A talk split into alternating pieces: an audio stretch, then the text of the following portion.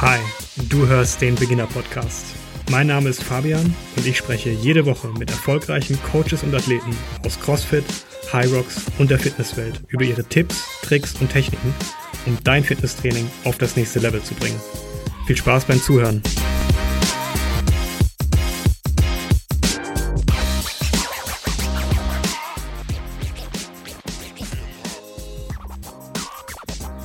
Herzlich willkommen zu einer neuen Folge des Beginner Podcasts. Heute im Gespräch Daniel Reeis. Daniel ist Gründer von Artgerecht und beschäftigt sich schon seit über zehn Jahren mit dem Thema artgerechter Lebensweise. Vor kurzem ist sein zweites Buch erschienen, Werde wieder Mensch, die Rückkehr des Homo sapiens. Mittlerweile ist es das zweite Buch, das er gemeinsam mit Dr. Leo Brömbohm geschrieben hat. Beide sind Experten auf dem Gebiet der klinischen Psychoneuroimmunologie. Im Buch beschreiben sie detailliert, wie eine menschengerechte Ernährung, aber vor allem auch Lebensweise aussehen kann, die im Einklang mit der Evolution ist. Im Podcast sprechen wir darüber, wie es dazu kam, dass Daniel artgerecht gegründet hat und was genau eigentlich eine artgerechte Lebensweise bedeutet. Daniel, Frage vorweg. Du hast artgerecht gegründet. Wie kam es dazu? Gut, artgerecht ist eine Firma, die im Prinzip Supplemente verkauft das hatte ich ursprünglich nie geplant oder das wollte ich eigentlich gar nie. Aber ich habe mich mit ähm, Dr. Poimboom sehr über das Mikrobiom beschäftigt und irgendwann habe ich ähm, die Frage geäußert, ob es schon möglich ist, dass wir zu unseren Lebzeiten genau erkennen, wie 30.000 verschiedene Arten in und um uns leben und wie sie uns beeinflussen. Und während dieser Arbeit, also rund um das Mikrobiom, also um die Bakterien und ähm, Viren und Pilze, die in und um uns leben, ähm, sind wir über Lactoferrin gestolpert. Lactoferrin ist ein Teil des eigenen Immunsystems und in den Studien konnte gezeigt werden, dass Lactoferrin potenziell gefährliche Bakterien angreift, aber die Symbionten, also Bifidobakterien oder Lactobacillen, äh, sogar zum Wachsen anregt. Und dann wusste ich, wow, das ist so eine Ursubstanz, die ähm, wahrscheinlich in der Lage ist, unser Mikrobiom und die meisten ursächlichen Faktoren, die zu modernen Erkrankungen führen, zu beeinflussen. Und dann habe ich zu der Zeit gesehen, dass es kaum Produkte gab, beziehungsweise das Rohmaterial nicht in guter Qualität. Und dann sah ich eine Notwendigkeit, das zu produzieren und aus dem ist dann artgerecht entstanden. Das heißt, du hast äh, das Thema Lactoferrin für dich entdeckt und hast festgestellt, okay, hier gibt's noch nichts Passendes und hast dann im Prinzip ein eigenes Nahrungsergänzungsmittel entwickelt, was genau auf diesem Baustein, Anführungszeichen, aufsetzt, richtig? Genau, also das war der, der Hauptbeweggrund. Und ein zweites äh, Produkt, ähm, was uns auch am Herzen lag, da wir viel auch mit Profiathleten gearbeitet haben, war ein komplettes Aminosäurenprodukt, äh, das sozusagen alle 21 Aminosäuren enthält in freier Form, aber genau an den Menschen eben angepasst, an Homo sapiens, also ein artgerechtes Aminosäurenpulver und nicht ein, ein, ein, ein, ein, ein Eiweiß, das eigentlich für ein anderes Tier, wie zum Beispiel ein, eine Kuh, gebaut mhm. Du hast es jetzt gerade schon gesagt, artgerecht, also dem, dem Menschen entsprechend. Kannst du da noch ein bisschen näher darauf eingehen? Was genau verbirgt sich dahinter? Artgerecht, das bedeutet, das ist keine ähm, Philosophie, das ist keine Lehre in dem Sinn, sondern artgerecht bedeutet eigentlich, dass wir versuchen zu erforschen, was die Evolution in unsere Gene eingemeißelt hat. Das heißt, die Evolution des Menschen hat im Wesentlichen dazu beigetragen, was wir heute sind. Und die großen Veränderungen, die kamen erst in den letzten 100 Jahren, würde ich sagen. Und eigentlich leben wir genetisch immer noch in, in der Steinzeit.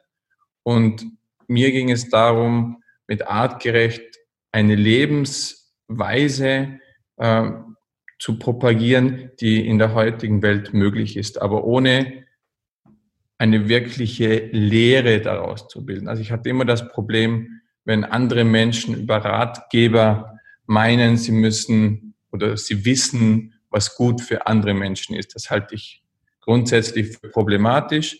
Aber wir wollten einfach Wissen anbieten über das, was in der Evolution in unsere Gene gemeißelt wurde. Und mit diesem Wissen kann jeder selber für sich in seiner Situation Veränderungen machen oder dies anwenden. Mhm. Also was da sofort bei mir in den, in den Kopf kommt, ich habe mich damit ein bisschen beschäftigt, äh, so in der Vergangenheit, gerade das Thema, wo kommen wir denn her, dann die, die großen Veränderungen, die du gerade angesprochen hast, die jetzt doch erst in einem sehr kurzen Zeitraum stattgefunden haben. Ernährungstechnisch kommt mir da sofort das Thema Paleo in den Sinn. Geht das dann in die Richtung? Das geht definitiv in die Richtung. Nur ist die Paleo-Bewegung vor allem aus einer Person heraus entstanden und diese ursprünglichen Dogmen wurden nie wirklich überdacht. Also da hat ein wenig zu wenig Selbstkritik stattgefunden und es gab aus meiner Sicht in der Paleo-Bewegung ein paar Denkfehler.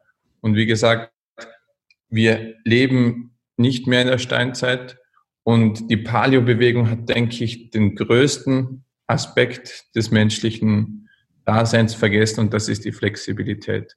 Menschen sind unglaublich flexibel in dem, was sie essen können. Aber definitiv geht unsere, äh, geht artgerecht definitiv in Richtung der Paleo-Bewegung auch. Mhm. Lass uns doch mal auf das äh, Buch zu sprechen kommen. Das ist, äh, ich habe es in den Händen gehalten. Am Wochenende habe ich es hab ich's bekommen. Äh, super schön, äh, ganz toll ähm, illustriert, äh, super aufgebaut. Auch die äh, Rezepte sehen auf den ersten Blick sehr lecker aus. Aber erzähl doch mal ganz kurz bitte, bevor wir da tiefer einsteigen in deinen eigenen Worten. Ähm, welche Inhalte deckt ihr dann in dem Buch ab und, und, was ist denn diese, diese artgerechte Lebensweise? Woran erkenne ich das und was macht die, die artgerechte Lebensweise genau aus? Also das Buch ist prinzipiell in drei Teile gegliedert. Es ist mal die Einleitung, wo es um die ganzen Basics geht, äh, richtige Flüssigkeitsaufnahme, Kochgrundlagen, Grundlagen über Fette, Kohlenhydrate und so weiter. Und dann kommt ein zweiter, größerer Teil, mit 13 Wirkmechanismen, die basale Mechanismen erklären, die zu einer Erkrankung führen.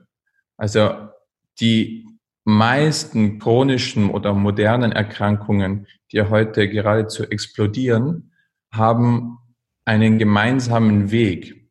Also oft ist der Weg einer Erkrankung sehr ähnlich, nur ganz am Ende differenziert sich dann je nach Persönlichkeit des Betroffenen aus und der eine bekommt die eine Erkrankung und der andere bekommt der andere. Aber der, der, der Wirkmechanismus, der Weg dorthin ist ähnlich und kann basal beschrieben werden. Und darum sind es relativ universal gültige Wirkmechanismen, die wir im zweiten Teil erklären. Das sind ungefähr 13 Stück. Und am Ende erklären wir die sogenannten Metamodelle. Die Metamodelle sind eher etwas, ich sage, für den Kopf, für die Psyche. Das sind ganz basale Modelle, die einem helfen, in seinem Alltag, in seinem beruflichen Alltag, äh, sich ein bisschen zurechtzufinden und sich psychologisch, denke ich, ein wenig selbst zu therapieren oder sich zu verbessern. Mhm. Also ich glaube, das ist wichtig hervorzuheben. Es geht halt, es ist halt nicht einfach nur ein, ein Kochbuch, sondern es ist auch wirklich, also wie ich es jetzt gelesen habe, wesentlich umfänglicher und geht eben auf die gesamten Aspekte ein, die, die uns als, als Mensch ausmachen. Also unter anderem Schlaf, Flüssigkeitsaufnahme, Stress, ähm, körperliche Bewegung. Ähm, hast du konkrete Beispiele für diese, diese Wirkmechanismen, die du gerade äh, anskizziert hast? Kannst du da vielleicht auf ein oder zwei etwas näher eingehen? Ja, also der erste Wirkmechanismus zum Beispiel ist Energieverteilung. Das ist ein grundsätzliches Problem des Menschen, dass viele wissen eigentlich, was sie tun sollen. Sie wissen, okay, ich sollte mich mehr bewegen, ich sollte äh, weniger von dem machen, ich, ich, sollte mich anders ernähren. Aber sie tun es dann nicht. Und das ist das, das ist das Eigenartige an Homo sapiens, dass er zwar sehr viel Energie speichern kann, in Form von Fett zum Beispiel, aber dies zum Beispiel nicht genutzt wird durch Teile des Gehirns, wie zum Beispiel den frontalen Kortex, der dann wirklich zu der richtigen Entscheidung führt. Das heißt, am Anfang müssen wir uns immer Gedanken machen über Energieverteilung. Und darum ist das der erste Wirkmechanismus. Ein, ein weiterer Wirkmechanismus ist zum Beispiel der löchrige Darm. Also alles, was mit dem Darm zu tun hat und Entzündungen, die aus dem Darm kommen. Das, denke ich, ist schon sehr bekannt, dass das die Basis ist bei nahe alle Erkrankungen. Und was sehr spezifisch ist zum Beispiel auch, ist das Low Thyroid Hormone Syndrome, das sozusagen das Niedrigschilddrüsenhormonsyndrom, an dem oft sehr viele Frauen leiden. Äh, die Schilddrüse als der zentraler Ort zur Regelung vom Stoffwechsel. Ich sage immer, die Schilddrüse ist der Finanzminister in unserem Körper, der verantwortlich ist, ob Menschen in der Lage sind, Fett zu verbrennen oder leistungsfähig und das kann man ganz gezielt beeinflussen. Und ob jemand jetzt einen Wirkmechanismus dringend behandeln soll oder nicht, sieht man immer ganz am Anfang in den Symptomlisten. Also man braucht da gar nicht sich großartig äh, testen zu lassen, weil das ist oft kompliziert. Wir haben am Anfang Symptomlisten und da kann man schon für sich herausfinden, ah, ist dieser Wirkmechanismus für mich jetzt besonders interessant ähm, oder nicht woher kommen denn, sage ich mal, diese grundlegenden Erkenntnisse für diese Wirkmechanismen und äh, generell für, für die ähm, für das Thema artgerechte Ernährung? Wo hat das seinen Ursprung in eurer Forschung, sage ich mal? Das ist, denke ich, Herrn Dr. Bräumbaum zu verdanken, der sich seit über 30 Jahren damit beschäftigt. Und in dieser langen Zeit haben sich diese Wirkmechanismen herauskristallisiert. Das sind eben die, die zentralen Schaltstellen oder Hormone, äh, wie zum Beispiel Insulin, das ist auch ein, ein Wirkmechanismus, Insulinresistenz, Diabetes zum Beispiel damit verbunden. Ähm, und in diesen Jahrzehnten haben sich genau diese Wirkmechanismen immer wieder wiederholt und auf denen ist faktisch unsere Art von Therapie auch begründet. Mhm wir haben ja hier als, als Hörerinnen und Hörer jede Menge sportlich aktive Personen. Hast du in dem Buch auch bestimmte Aspekte, die du besonders gerade mal im, im sportlichen As also Sinne hervorheben möchtest? Gibt es da bestimmte Punkte, wo du sagst, Mensch, also das sind jetzt gerade Sachen, die sind für Sportler und Sportlerinnen besonders relevant? Gut, Ernährung an sich ist für Sportler natürlich noch mal ein bisschen wichtiger, denn je mehr ich mich bewege, umso mehr Eiweiß brauche ich, umso mehr Vitamine und Mineralstoffe brauche ich auch. Das heißt, für Sportler wird es sehr gefährlich, wenn sie sich intensiv bewegen und sich nicht entsprechend ernähren. Mhm.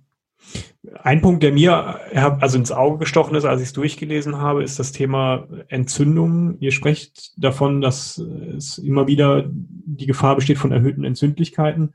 Ich hätte jetzt die Vermutung, wenn ich viel Sport mache, dass ich dadurch natürlich meinen, meinen Reiz, also einen Trainingsreiz setze und dadurch den Körper entsprechend fordere und dadurch auch wiederum Entzündungen entstehen können. Ähm, kannst du da ein bisschen näher darauf eingehen? Was kann ich tun, um, um Entzündungen zu, zu reduzieren im Körper? Man, man muss unterscheiden zwischen einer kurzzeitigen akuten Entzündung, die zum Beispiel durch einen Trainingsreiz ausgelöst werden kann, und einer chronischen Entzündung.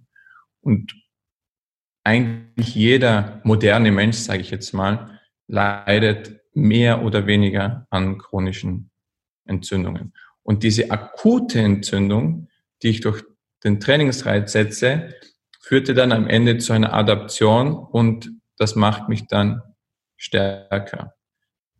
Die chronische Entzündung, die kommt von falscher Ernährung, von äh, psychoemotionalen Stress, von einem löchrigen Darm und so weiter und so fort. Und diese chronische Entzündung, die gilt es so niedrig wie möglich zu halten. Also da sollte jede Intervention für den Profisportler dahin gehen, dass er die so gering wie möglich enthält, erhält, denn ein aktiviertes Immunsystem verbraucht unglaublich viel Energie. Das heißt, jedes Prozent, was ich das Immunsystem hemmen kann, habe ich mehr Energie für die sportliche Leistung. Zum Beispiel, wenn ich krank bin immer noch oder eine Lungenentzündung habe und dann trainieren gehe, dann gibt es einen energetischen Konflikt, dass das Immunsystem zieht so viel Energie und Eiweiß und der Trainingsreiz, dass es zu Organversagen führen kann. Daran kann man sterben und das äh, passiert auch immer wieder. Hm. Wo, woran erkenne ich eine, eine chronische Entzündung? Eine chronische Entzündung zum Beispiel erkenne ich mit, bei starker Müdigkeit nach der Nahrungsaufnahme. Mhm. Das ist so äh, ein Hinweis. Oder wenn ich ähm, mich grundlos schlapp und müde fühle. Das ist immer ein Zeichen, dass äh, irgendwas nicht stimmt. Wenn weder psychoemotionaler Stress noch irgendwelche Lifestyle-Faktoren zu einer komischen Abgeschlagenheit fühle, führt, das ist immer Zeichen von niedriggradiger Entzündung. Und um die Entzündung dann entsprechend zu ja, adressieren, ist dann der richtige Weg natürlich über die entsprechende Ernährung. Also da ist eine, eine große Stellschraube, richtig? Das ist die größte.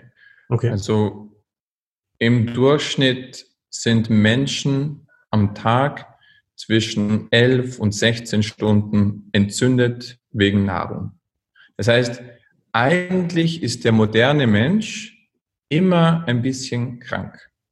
Und wenn Menschen dann mal Heilfasten gehen, ich bin, bin da kein großer Anhänger davon, zu lange äh, keine Nahrung zu sich zu nehmen, aber was eigentlich alle berichten, ist, dass die auf einmal so wach sind und, und aufmerksam und sich ganz anders fühlen.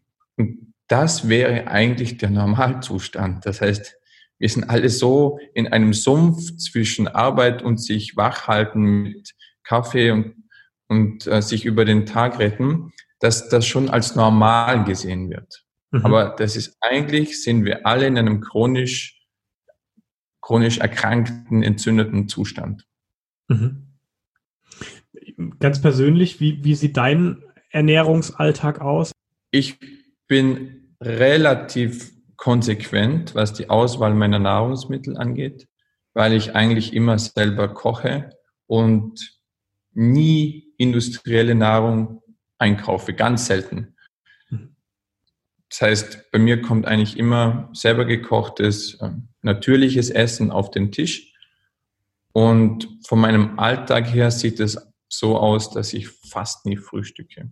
Ich habe morgen so gut wie nie Hunger. Das heißt, meine erste Mahlzeit ist zwischen 11 und 14 Uhr, je nachdem. Und ich habe zum Glück die Freiheit, dass ich essen kann, wann ich will. Und das ist immer nur dann, wenn ich Hunger habe. Also ich freue mich immer, wenn mein Körper keinen Hunger hat. Und das ist einer der wenigen positiven Aspekte, die ich bei psychomonossalen Stress bei mir beobachten kann, dass, dass mein Hunger dass, dass ich weniger oft esse und dadurch ganz natürlich Intermittent Fasting mache, mhm. obwohl ich nicht den psychoemotionalen Stress positiv bewerten will. Aber das ist definitiv etwas, das immer noch sehr stark in unserer Gesellschaft ist. Du musst doch was essen. Menschen denken immer, das Essen ist was Gutes. Ja, aber die Nahrungsfrequenz ist immer noch wichtiger als was genau wir dann essen. Und das ist vielen auch nicht bewusst, dass hm. möglichst lange Pausen zwischen den Mahlzeiten höchstwahrscheinlich viel mehr Auswirkungen haben auf unsere Gesundheit, als was genau wir dann essen. Und das Allerwichtigste ist die Vielfalt.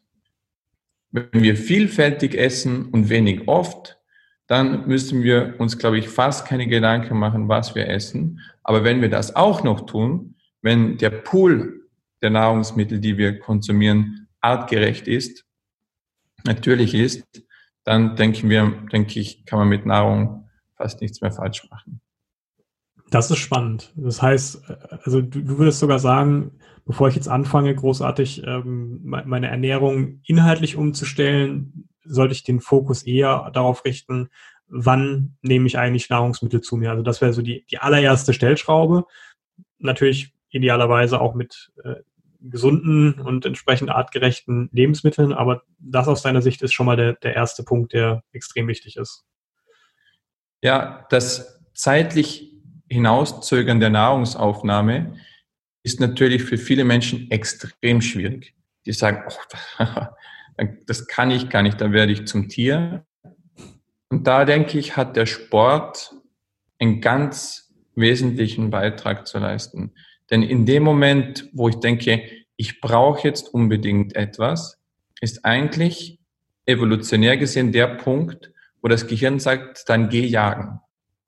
Und mhm. wenn dann eine physische Bewegung kommt, dann beginnt der Körper, die Fettreserven als Energie zu nutzen und das Hungergefühl verschwindet.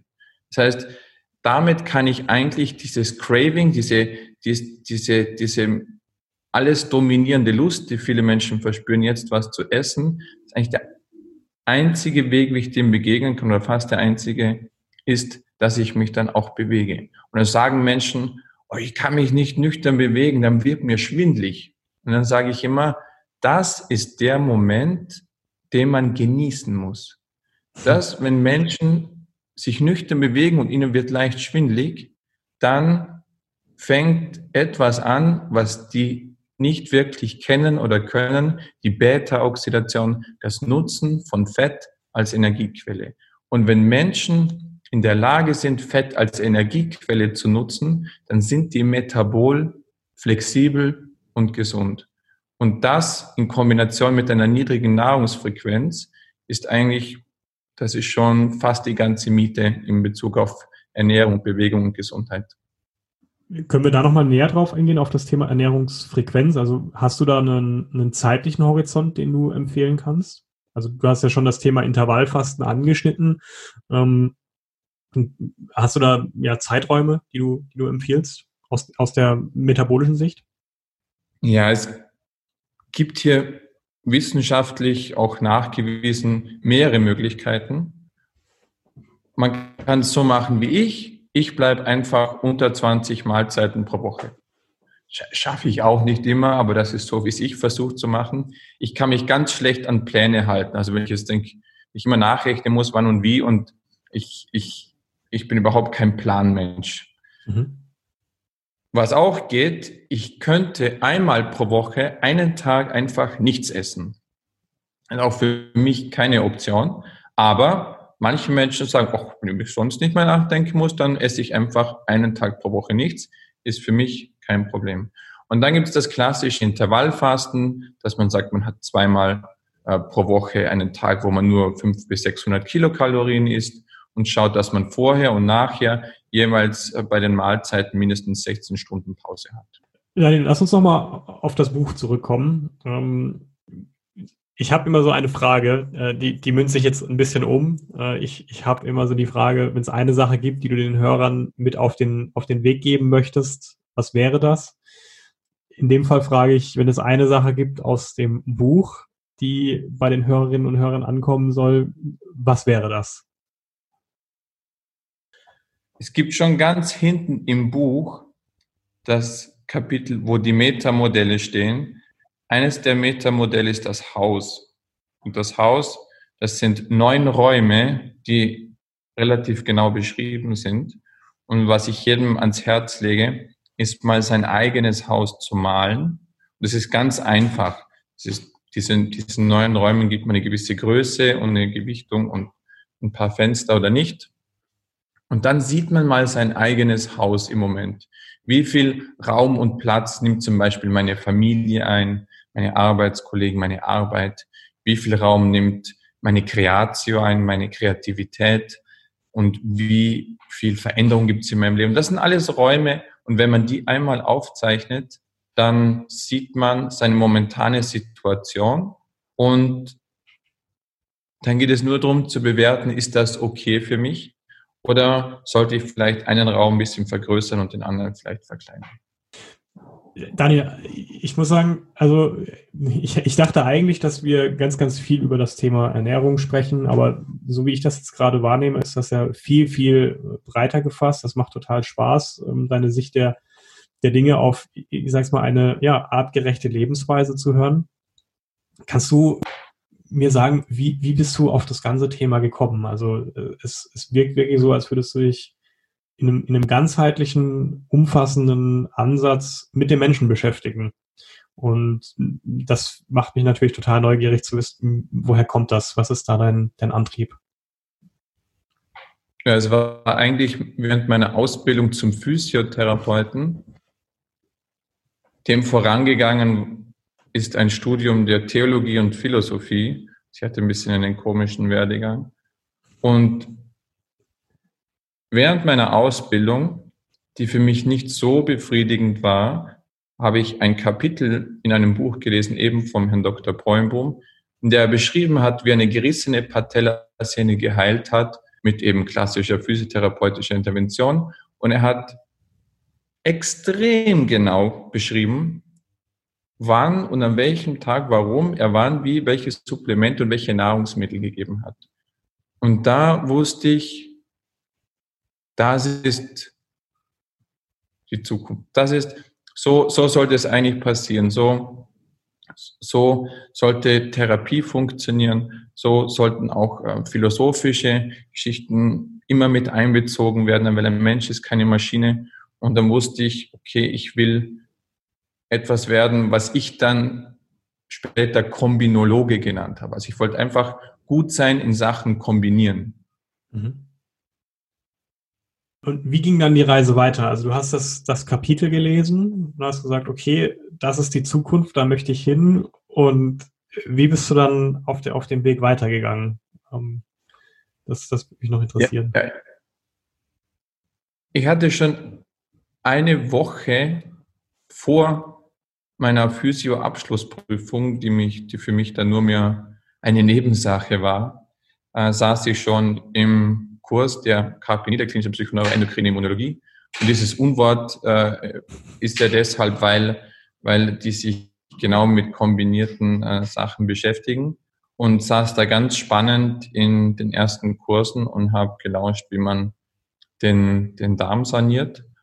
Und äh, Herr Bräumbohm hat relativ bald mal gemerkt, dass da jemand übermotiviert ist im Zuhörerraum und, und, und, und alles ganz wissbegierig aufsaugt. Und so sind wir immer ein bisschen näher gekommen, bis wir dann mal entschieden haben, äh, ein, ein, ein Buch zu schreiben, der alle basalen Themen enthält, die wir in der, in der, in der KPNI äh, unterrichten. Und ähm, ja, so ist es dann auch zu diesem Buch dann schlussendlich gekommen. Erzähl doch mal noch so am, so am Rande. Ähm, hast du, abgesehen natürlich von deinem eigenen Buch, noch äh, Bücher, die du gerne empfiehlst?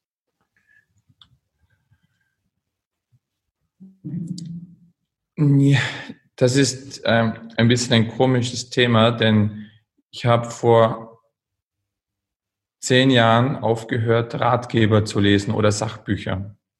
Ein Grund war, und das möchte ich nicht pauschalisieren, aber ich fand die teilweise zu wenig ähm, genau recherchiert also ich fühlte mich oft missinformiert und ich habe dann irgendwann bemerkt, dass ich extreme Probleme habe mit Menschen, die denken, dass sie wissen, was gut sind, was gut ist für andere Menschen. Ich denke, das ist ein ganz grundsätzliches Problem, dass wir versuchen, unsere Art von Denken und Ernährung und Trainieren und, und, und, und Philosophie und Lebensweise, als wir denken, das ist auch gut so für andere Menschen. Und ein sehr inspirierendes Paper, also ich, ich lese schon sehr viel, aber das sind alles wissenschaftliche Publikationen, wo ich mir so ein Fragment rauspicke und mir dann mein eigenes Bild mache. Und etwas sehr Inspirierendes war die Publikation von einem Hans Bradbury, der mal alle Urvölker, die es noch gibt, aufgelistet hat und gezeigt hat, die essen teilweise 60 Prozent der kalorischen Einnahmen sind teilweise Kohlenhydrate und die sind super gesund. Oder 60 Prozent kommen von den Kung, die so mit den Schnalzlauten machen, die essen Mongongo-Nüsse, die machen eine Art ketogene Diät und äh, haben 60 Prozent der kalorischen Einnahmen aus Fett, sind auch super gesund. Und die Maasai, die, die, die leben vom Fleisch und Milch ihrer Tiere ähm, und sind auch gesund und leistungsfähig. Das heißt, Menschen sind unglaublich flexibel in dem, was sie tun. Und darum bin ich sehr, sehr vorsichtig mit so Ratgebern. Ich wollte auch kein Ratgeber sein und darum lese ich auch keine Fachbücher, um deine Frage zurückzukommen, auch wenn ich ungerechterweise die jetzt alle pauschalisiere. Aber die Zeit, die mir bleibt zum Lesen, verwende ich eigentlich auf die Weltliteratur. Und das kann ich jedem nur ans Herz legen. Äh, lest einen Friedrich Dürrenmatt oder einen jüngeren Autor, Daniel Kehlmann zum Beispiel.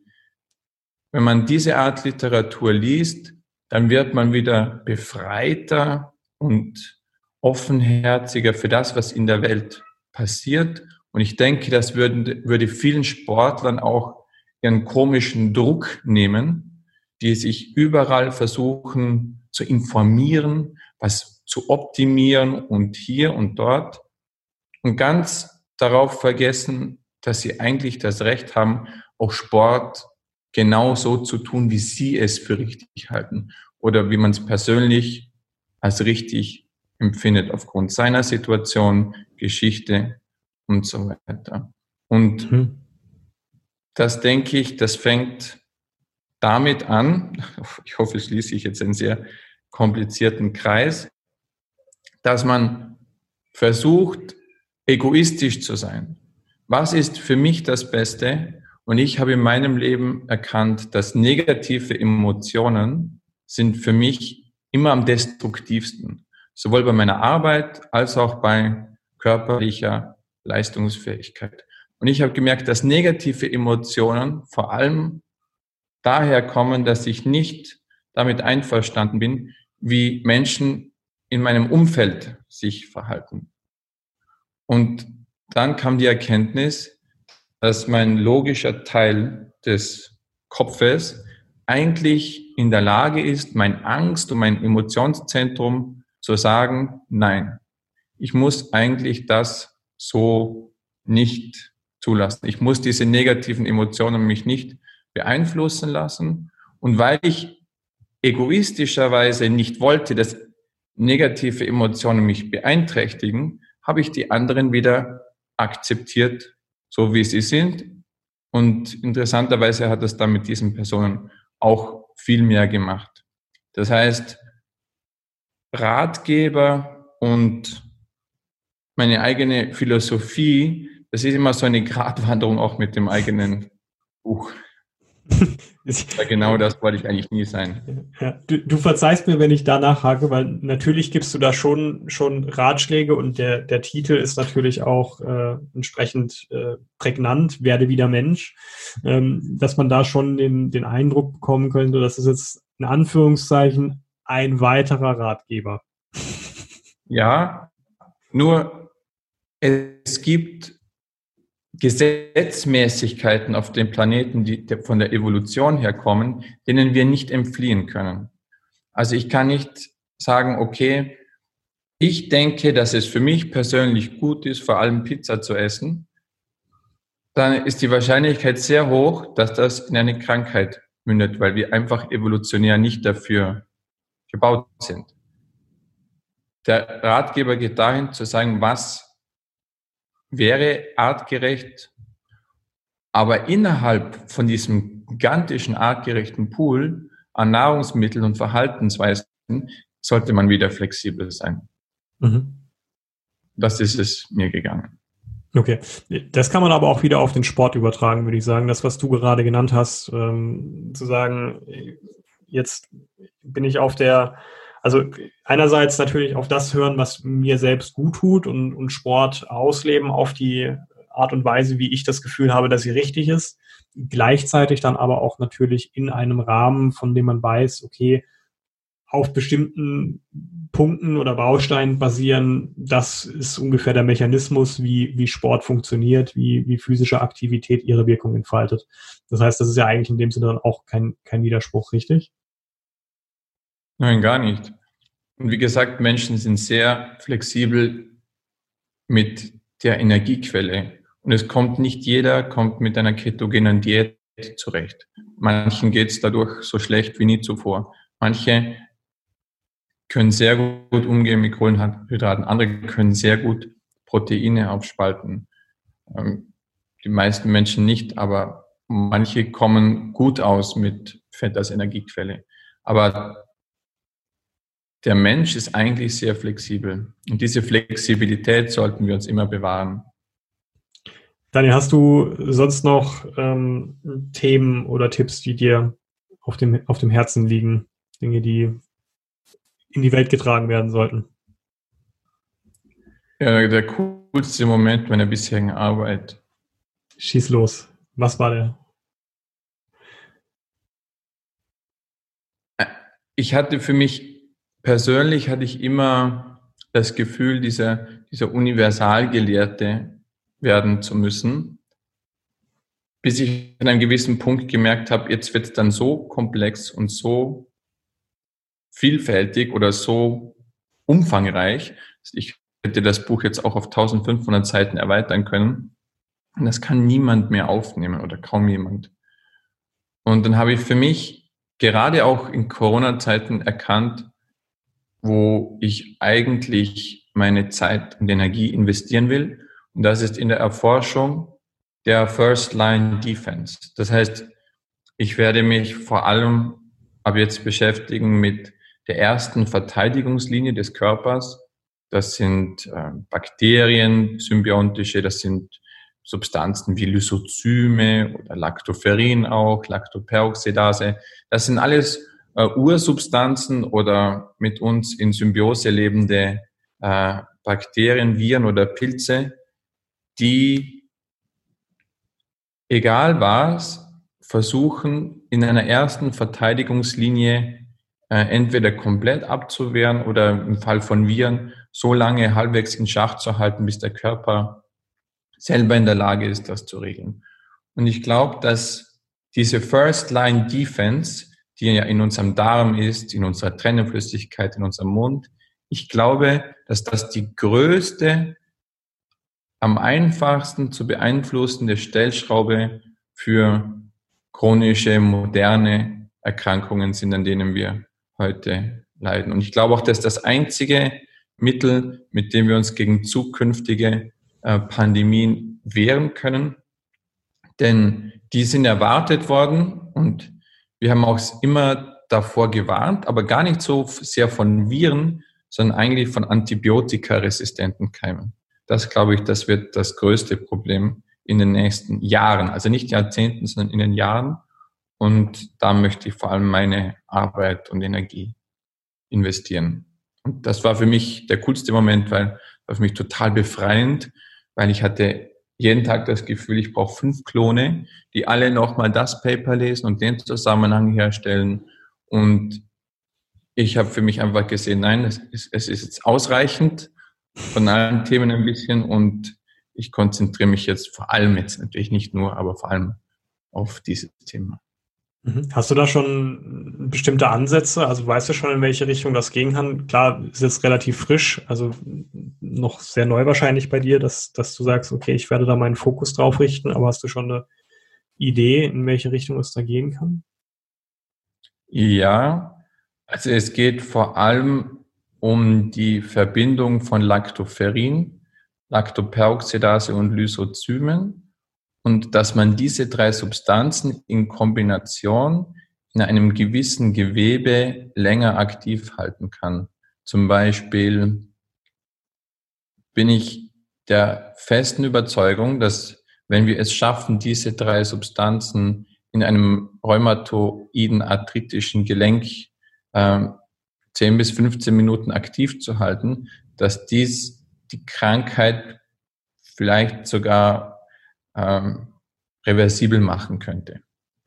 Und dasselbe gilt für alle betroffenen Gewebe bei Erkrankungen, sei es im, im Mundraum, sei es äh, Infektionen der Lunge, äh, chronisch obstruktive Lungenerkrankung, zystische Fibrose zum Beispiel in der Lunge. Ähm, und da geht es darum zu erforschen, wie können wir diese drei Substanzen ähm, aktiv halten, ohne dass die sofort abgebaut werden oder resorbiert werden. Mhm. Super spannend. Darf ich, also ich muss jetzt ganz blöd fragen, wie, wie gehst du da vor? Also wie wäre jetzt da dein, wie, wie kommst du da hin? Ja, es gibt immer mal wieder Konferenzen auf der Welt und ich habe gemerkt, dass ganz viele Fakultäten auf der ganzen Welt sich mit diesen Themen beschäftigen und jeder hat so ein kleines Puzzleteil. Die einen haben zum Beispiel liposomale Formen entwickelt, in denen diese Substanzen aktiv werden. Die anderen wissen mehr für die äh, direkte, äh, den haben wir einen Applikator entwickelt. Und wir produzieren zum Beispiel äh, das einzig wirklich aktive Rohmaterial, was da rein sollte. Das heißt, es gibt dieses Wissen alles, alles schon und ich versuche das gerade zu bündeln und die Personen an einen Tisch zu bekommen, dass man hier, denke ich, eine, eine, eine, eine wirkliche Waffe entwickelt gegen moderne Erkrankungen. Und ich denke auch, dass ein, dass, dass, dass ein Inhalator zum Beispiel mit diesen Substanzen, keine, habe ich jetzt noch keine Studie, aber glaube, das würde, das würde Coronaviren überhaupt nicht gefallen, wenn dadurch massiv in ihrer Aktivität gehemmt. An der Stelle lass mich doch gerne noch eine, eine, eine Frage stellen. Jetzt auch vielleicht mit, mit Hinsicht, mit Hinblick auf, auf das neue Thema, mit dem du dich da intensiver beschäftigen möchtest. Was bedeutet für dich Erfolg?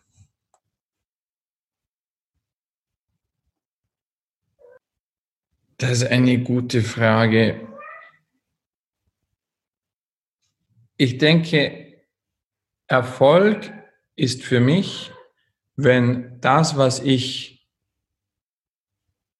schreibe oder diese Ideen, die ich in der Welt pflanze von artgerechtem Leben, wenn die zu einer Verhaltensänderung bei Menschen führen. Ich, ich glaube, ich, ich hätte keinen Erfolg für mich, wenn das, wenn das nur finanziell, kommerziell erfolgreich wäre, aber niemand sagt, ich habe das tatsächlich angewendet. Das ist so bei manchen Philosophen. Die sind millionenfach gelesen, aber ich glaube, manche sind so verschachtelt in ihren Theorien, dass die niemals praktisch zu einer Verhaltensänderung, Verhaltensänderung bei Homo sapiens führen. Denn Homo sapiens funktioniert nicht so total theoretisch und hypothetisch, sondern es geht um das tägliche, den täglichen Alltag. Und wenn meine Arbeit dazu beitragen kann oder beiträgt, dass der Alltag von Menschen sich verbessert, das Leben sich verbessert, praktisch umgesetzt, daran würde ich meinen Erfolg messen wollen. Mhm ich muss jetzt mal ganz äh, provokant und, und frech fragen. Was sind denn die größten Hindernisse, dass, dass ja, deine Definition von Erfolg nicht eintritt? Also im Prinzip, dass Menschen ähm, diese, diese artgerechte Lebensweise nicht adaptieren bzw. aufnehmen können. Was, was hält mich oder andere vielleicht davon ab? Ich denke, ein großer Faktor ist Unwissenheit. Menschen wissen einfach nicht, wie fatal gewisse Ernährungsformen sind oder Lebensmittel. Dann ist es natürlich das So-Sein des Homo sapiens, dass gerade Verhaltensänderungen bei Ernährung sehr viel Energie benötigen und dass das Menschen oft nicht tun. Das denke ich, das sind die, die größten äh, Hindernisse. Und Menschen sind sehr bedacht auf ihr eigenes Wohl, aber dort ist oft auch ein, ein, ein, ein Widerspruch drinnen, dem man, und da komme ich wieder zum ersten Kapitel im Buch, Energieverteilung, oft geht die Energie in den falschen Teil des Gehirns. Oft geht es in den emotionalen Teil des Gehirns und dieser ist sehr ja, ist teilweise sehr aggressiv oder sehr ängstlich.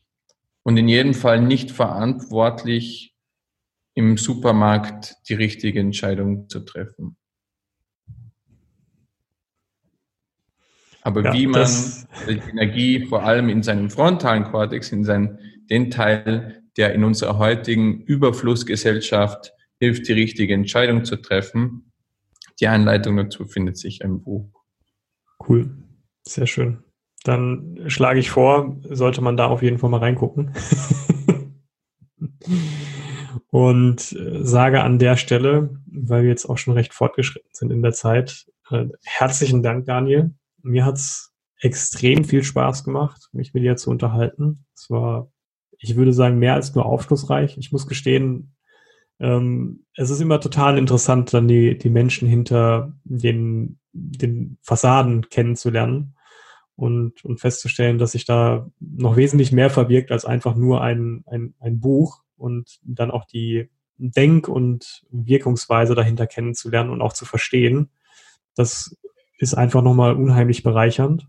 Und ich kann auch wirklich nur sagen, dass das, was du gerade von dir gegeben hast, ein, ein sehr schöner Rahmen ist für ein gutes und, und erfülltes Leben. Das hat mir viel positiven Input gegeben. Ich hoffe, dir hat es auch äh, ein bisschen Spaß gemacht und ähm, sage nochmal Danke. Gibt es noch etwas, was du mit auf den Weg geben möchtest?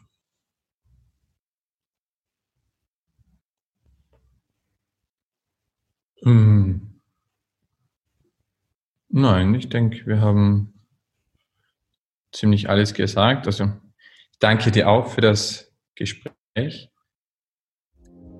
Das war eine neue Folge des Beginner Podcasts. Ich hoffe, die Episode hat euch gefallen und ihr konntet einiges für euch und euer Training mitnehmen.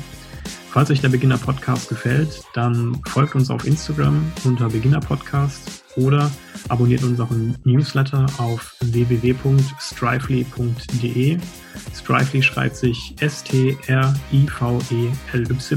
kommt aus dem Englischen von to strive, dem Streben. Frag mich nicht, warum ich diesen Kunstnamen habe. Fand ich damals irgendwie ganz passend. Auf jeden Fall könnt ihr euch da für den Newsletter anmelden. Ihr bekommt immer eine kurze Notification, wenn eine neue Folge online ist.